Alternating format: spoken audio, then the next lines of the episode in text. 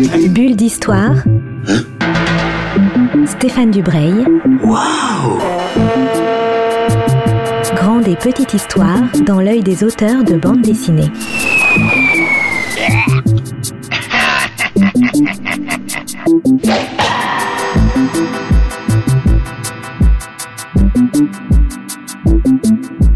Bonjour à toutes et à tous qui nous rejoignez sur Art District dans une nouvelle bulle d'histoire. Pour une fois, on va pas parler d'histoire ou de, de bande dessinée euh, classique, j'allais dire, on va parler d'une bande dessinée à vocation scientifique, mais pas que. On, va voir ça euh, ensemble. Et je reçois donc Olivier Luge, c'est son nom de dessinateur qui vient de sortir La Vague au cœur de la tempête. On dévoile pas encore euh, quelle est cette vague qui arrive. C'est publié par les éditions Humaine Science. Olivier, euh, bonjour. Euh, question rituelle que je pose à tous mes invités des, des bulles d'histoire, c'est qui êtes-vous? Je suis médecin hospitalier, je travaille euh, dans le service d'addictologie de l'hôpital de la Croix-Rousse à Lyon. C'est un travail à temps plein. Et- je ne me suis jamais vraiment arrêté de dessiner depuis que je suis petit. J'ai une pratique assidue du dessin euh, tôt le matin, entre 6h et 7h, pour euh, voilà, faire tout ce qui me passe par la tête, et y compris euh, des bandes dessinées que, comme celle que, qui vient d'être publiée là. C'est ma première publication en, en format long comme ça. Donc La Vague au cœur de la tempête, c'est une sorte de, chronique romancée, mais pas, évidemment pas seulement romancée, puisque vous étiez au cœur de, au cœur de l'action sur la première vague du Covid en France. Ouais. Vous racontez comment ben, vous avez, euh, en tout cas comment les soignants de l'hôpital de Lyon ont reçu cette, euh, cette vague. Pourquoi vous avez choisi de, de raconter tout ça en dessin avant d'aller un peu plus loin? Parce que c'est très intense, c'est c'est très profond, il y a beaucoup beaucoup de travail, le dessin est, est très très soigné. Je venais de finir une bande dessinée que je faisais euh, sans, voilà, que j'avais, j'avais, j'avais pas proposé à, d'autres, euh, à d'autres éditeurs. Je venais de la finir, je me demandais ce que j'allais pouvoir faire, et puis, et puis brutalement, nous a demandé de vider notre service d'addictologie pour pouvoir accueillir euh, des patients Covid. C'était tellement surréaliste que j'ai commencé par faire une page que j'ai envoyée à tous mes collègues, et puis une autre, et puis chaque jour, c'était tellement surréaliste que je faisais une autre page et je me suis dit que j'allais essayer d'avoir un petit personnage et d'en faire un fil directeur et que ça les faisait rire. On avait besoin de ça beaucoup. Hein, qu'on était un peu tétanisé. On se demandait bien à quelle sauce on allait être mangé. Ce qui est intéressant dans la vague, c'est que c'est l'histoire d'un jeune garçon, enfin d'un jeune garçon, d'un jeune étudiant en médecine qui s'appelle Niels. Vous dites que donc effectivement c'est l'actualité dans un hôpital, mais ce qui rend l'histoire assez passionnante, c'est que c'est aussi l'histoire d'un jeune homme qui se retrouve plongé dans quelque chose qui dépasse absolument tout le monde. Donc on va raconter son histoire de jeune médecin, son histoire euh, d'amour et euh, son histoire dans, dans l'hôpital. Pourquoi avoir choisi un, un- étudiant pour raconter tout ça? Alors au début, j'avais choisi un étudiant plus vieux, un interne. Au tout début, j'avais l'idée d'en faire une sorte de Gaston Lagaffe de la médecine, euh, une machine à gag. Et puis en fait, après, euh, je pouvais pas choisir. C'était compliqué parce que les internes, il y a des internes de spécialité, de médecine générale, etc. Donc j'avais peur de stigmatiser euh, tel ou tel. Donc euh, j'ai pris euh, la cellule souche, le truc le plus indifférencié possible, le tout tout jeune. étudiant en médecine qui est là depuis un ou deux ans dans l'hôpital et qui ouvre des grands yeux devant tout service en fait où il arrive. Et on était tous un peu comme ça parce que tous nos repères étaient perdus. Euh, alors ça, en fait, je me suis rendu compte après que ça collait vraiment bien, mais on était tous dans ce rôle d'apprenant à nouveau euh, parce que personne n'avait de référence. Euh, tout le monde était apprenait à la fois sur le tas, à, à la fois de ses autres collègues qui avaient un peu plus d'expérience. Voilà. Et puis, et puis encore une fois, c'est celui qui se rapproche le plus d'une personne normale à l'hôpital, en tout cas du côté médical, avant d'être un peu formaté par la machine. Ce qui est aussi très intéressant, c'est que là, on, est, je dirais, au, cœur de la machine. C'est-à-dire que les gens euh, comme moi et comme euh, 99% de la population, on, a vécu votre, euh, vie à l'hôpital bah, à travers euh, les articles de journaux, à travers les reportages finalement très très euh, parcellaires. Ce que vous racontez, c'est à la fois terrible, mais en même temps, c'est souvent, euh, c'est souvent drôle, c'est souvent, euh, c'est souvent léger. Il y a beaucoup de tendresse aussi entre les, entre les gens qui travaillent dans l'hôpital. Ça, c'est une réalité. Hein. C'est-à-dire que on est, alors nous, on a vécu ça moi, si vous voulez, c'est pas du tout ma pratique d'aller euh, s'occuper de gens qui ont des problèmes respiratoires. Hein. bah oui, oui, oui. Donc, euh, on s'est retrouvé, et puis notre équipe de soins non plus. Nous, on accueille des gens qui ont des problèmes d'addiction, on fait des ateliers thérapeutiques. Euh, voilà, on n'est pas du tout dans ce type de. Mais on s'est retrouvé toute l'équipe. On a dû même déménager pour aller dans une unité plus adaptée. Donc, ça a été un moment très fort. Et la chance qu'on a eue, c'est qu'on a pu y aller tous ensemble, en fait. Mmh. Et donc, on était dans une très grande proximité et je dois dire que ça a renforcé probablement aussi, euh, nos liens. On a vécu un truc euh, assez incroyable. Ce qui était drôle, c'est que les gens, les, collègues venaient me voir en disant tiens, tu pourrais mettre ça, ça, ça pourrait être drôle. Et donc c'était une autre façon aussi pour pas mal de monde de relire, de lire en fait ce qui était en train de nous arriver. Et puis c'était un rythme parce que pendant les 15 premiers jours, euh, tous les jours je faisais une page quoi parce que c'est, c'est, on voit que votre travail, on sait, on voit que votre travail est d'une, d'une intensité euh, euh, dément. Enfin, je pense qu'on ne peut pas s'imaginer si on si on n'est pas dedans. Euh, il faut avoir encore beaucoup d'énergie pour le matin se, se lever, dessiner pendant une heure.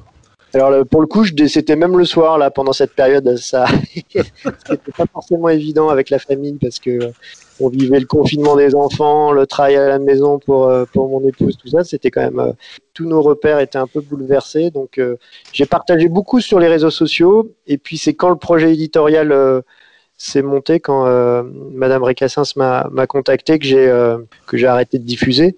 Mais pendant un moment, c'était très drôle parce qu'il y avait une sorte de petite communauté. les gens me disaient, bah, on attendait ça, on attendait le soir pour voir un peu. Ils le vivaient en direct parce que chaque mm était faite à partir d'un événement alors il y en avait 10 par jour, hein, des événements sur lesquels on pouvait faire une blague ou une planche, et, il fallait en choisir une, et donc j'en faisais une. Euh, c'était la surprise, quoi. Et puis j'avais une petite équipe de relecture qui me disait bon bah ça, ça marche, ça il faudrait revoir, tout ça. Et donc c'était une sorte de dynamique, euh, mais épuisante, c'est-à-dire qu'au bout de 15 jours, j'ai arrêté de faire tous les jours. Après, j'ai tenu à peu près euh, 4 par semaine, ce qui était déjà beaucoup pour moi. Bah oui, bah oui, bah oui. Alors, ce qui est intense dans la bande dessinée, et ça, c'est, c'est pas drôle, c'est euh, la mort qui est absolument omniprésente.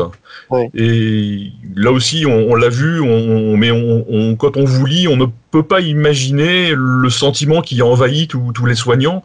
C'est-à-dire qu'on s'imagine que les, soignants sont habitués à être confrontés euh, à la mort et à, la détresse, même si on, imagine qu'ils sont plus confrontés au succès et, à la réussite des soins.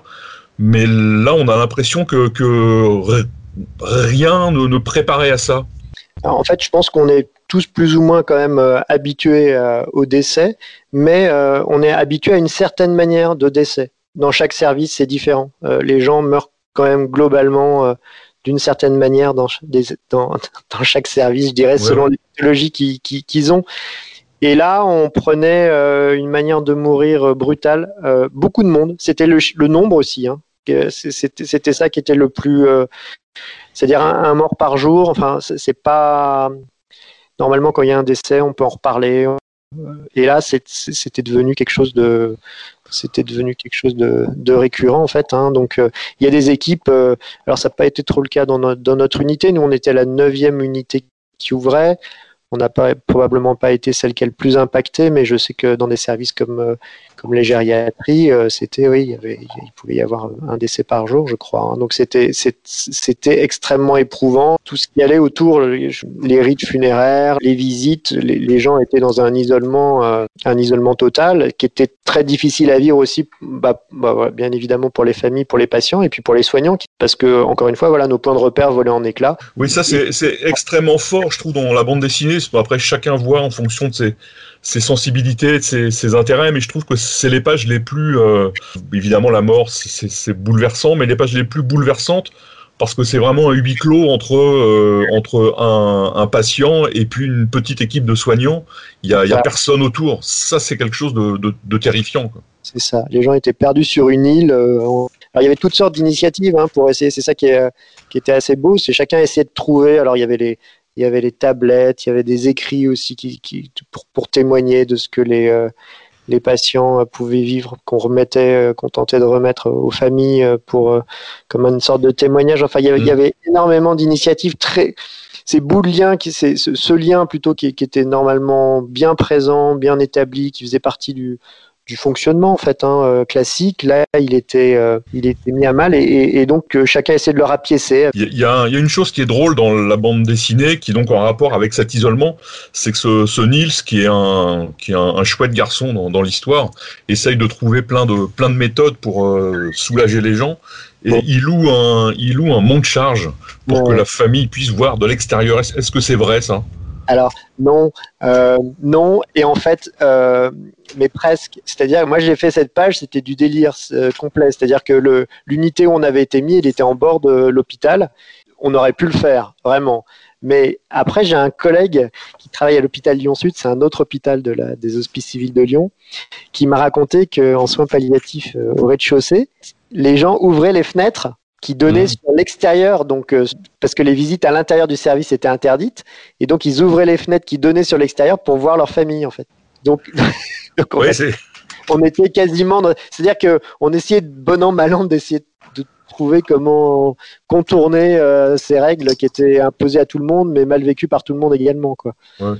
Mais en même temps, des règles, des règles nécessaires et importantes pour éviter que ça, ça, se propage. Ça aussi, c'est ce qu'on voit bien dans, tous vos dessins, cette espèce de folie entre une nécessité absolue de, de respecter tout ça et en même temps, c'est un, c'est un drame total en même temps, quoi. C'est ça, ouais. Bah, oui, c'est vrai. Et puis, c'était vraiment une période. Euh, il n'y en aura pas tout de suite des comme ça, parce que même la deuxième vague, ça ressemblait, mais absolument pas à ça.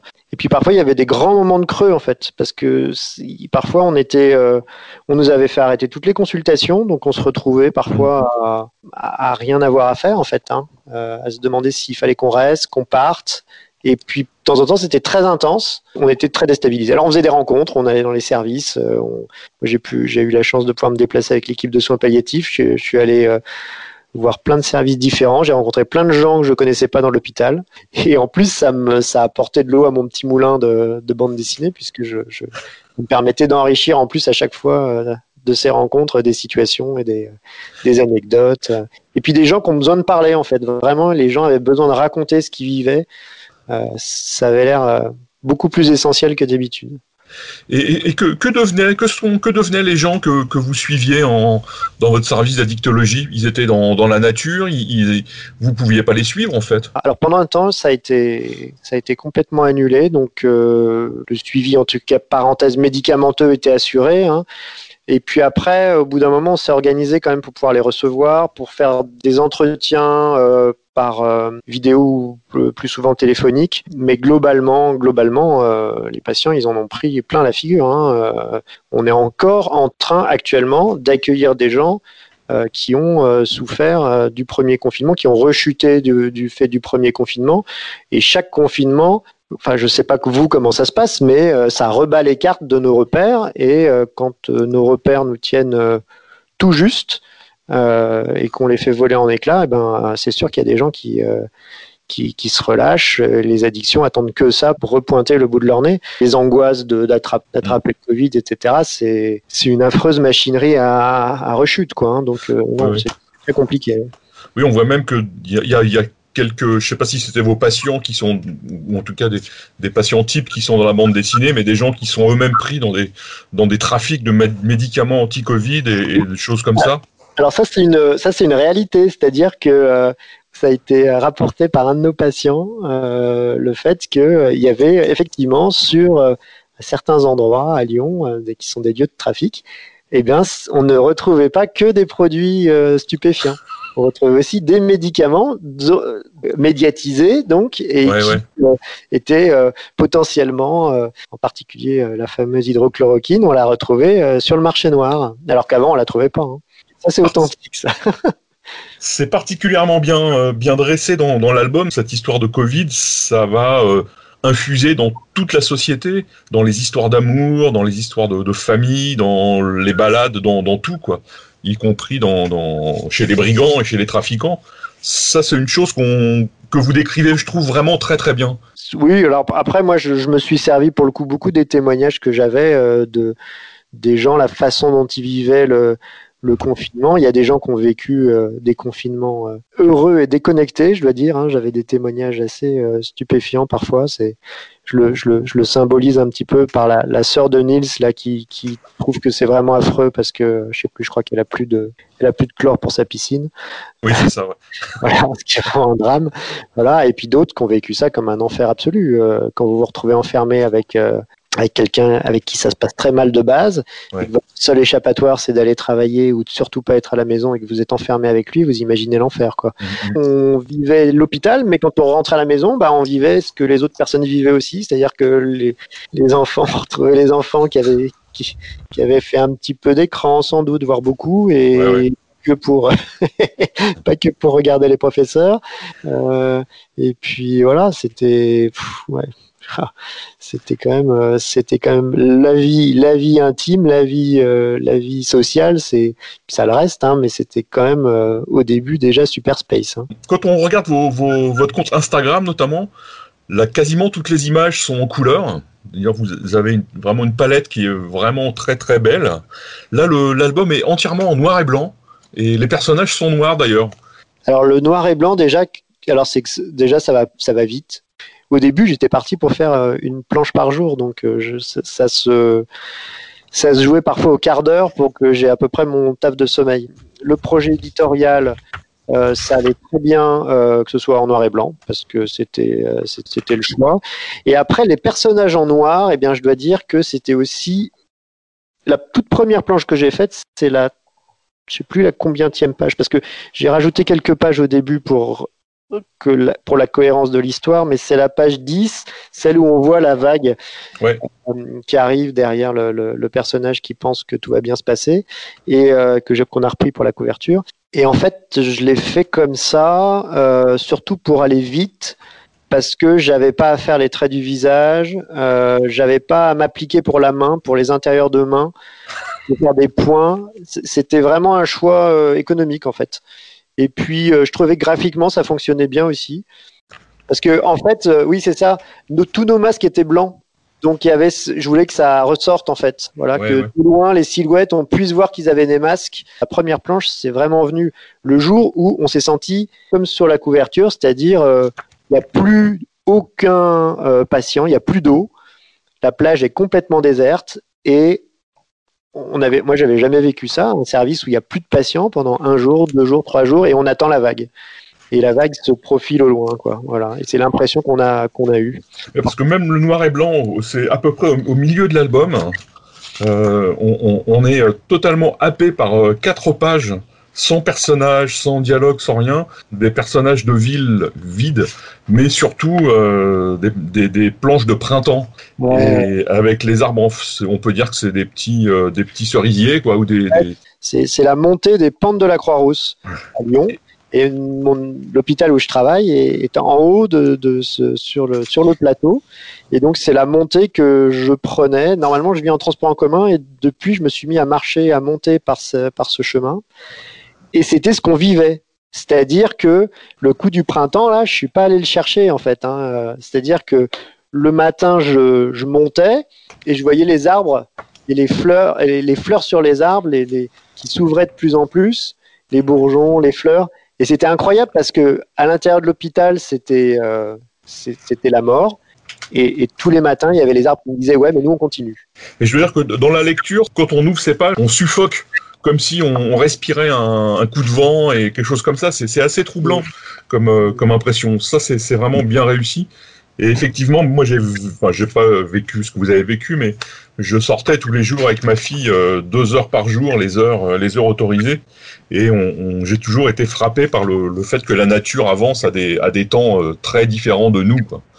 Et alors c'était très impressionnant parce qu'il y avait plus d'entretien non plus. C'est-à-dire que euh, il y avait des, hautes- des hautes herbes partout. À l'hôpital, y avait les herbes étaient hyper hautes, euh, dans les jardins euh, publics aussi. euh, c'était, on sentait même que c'était plus encore, enfin la nature était presque plus présente encore que d'habitude. C'était vraiment très beau. Alors, il, faut parler d'un personnage qui est évidemment très important dans, dans l'album, c'est le, le personnage euh, qui s'appelle Cove le virus. Ah, l'affreux là. Ouais.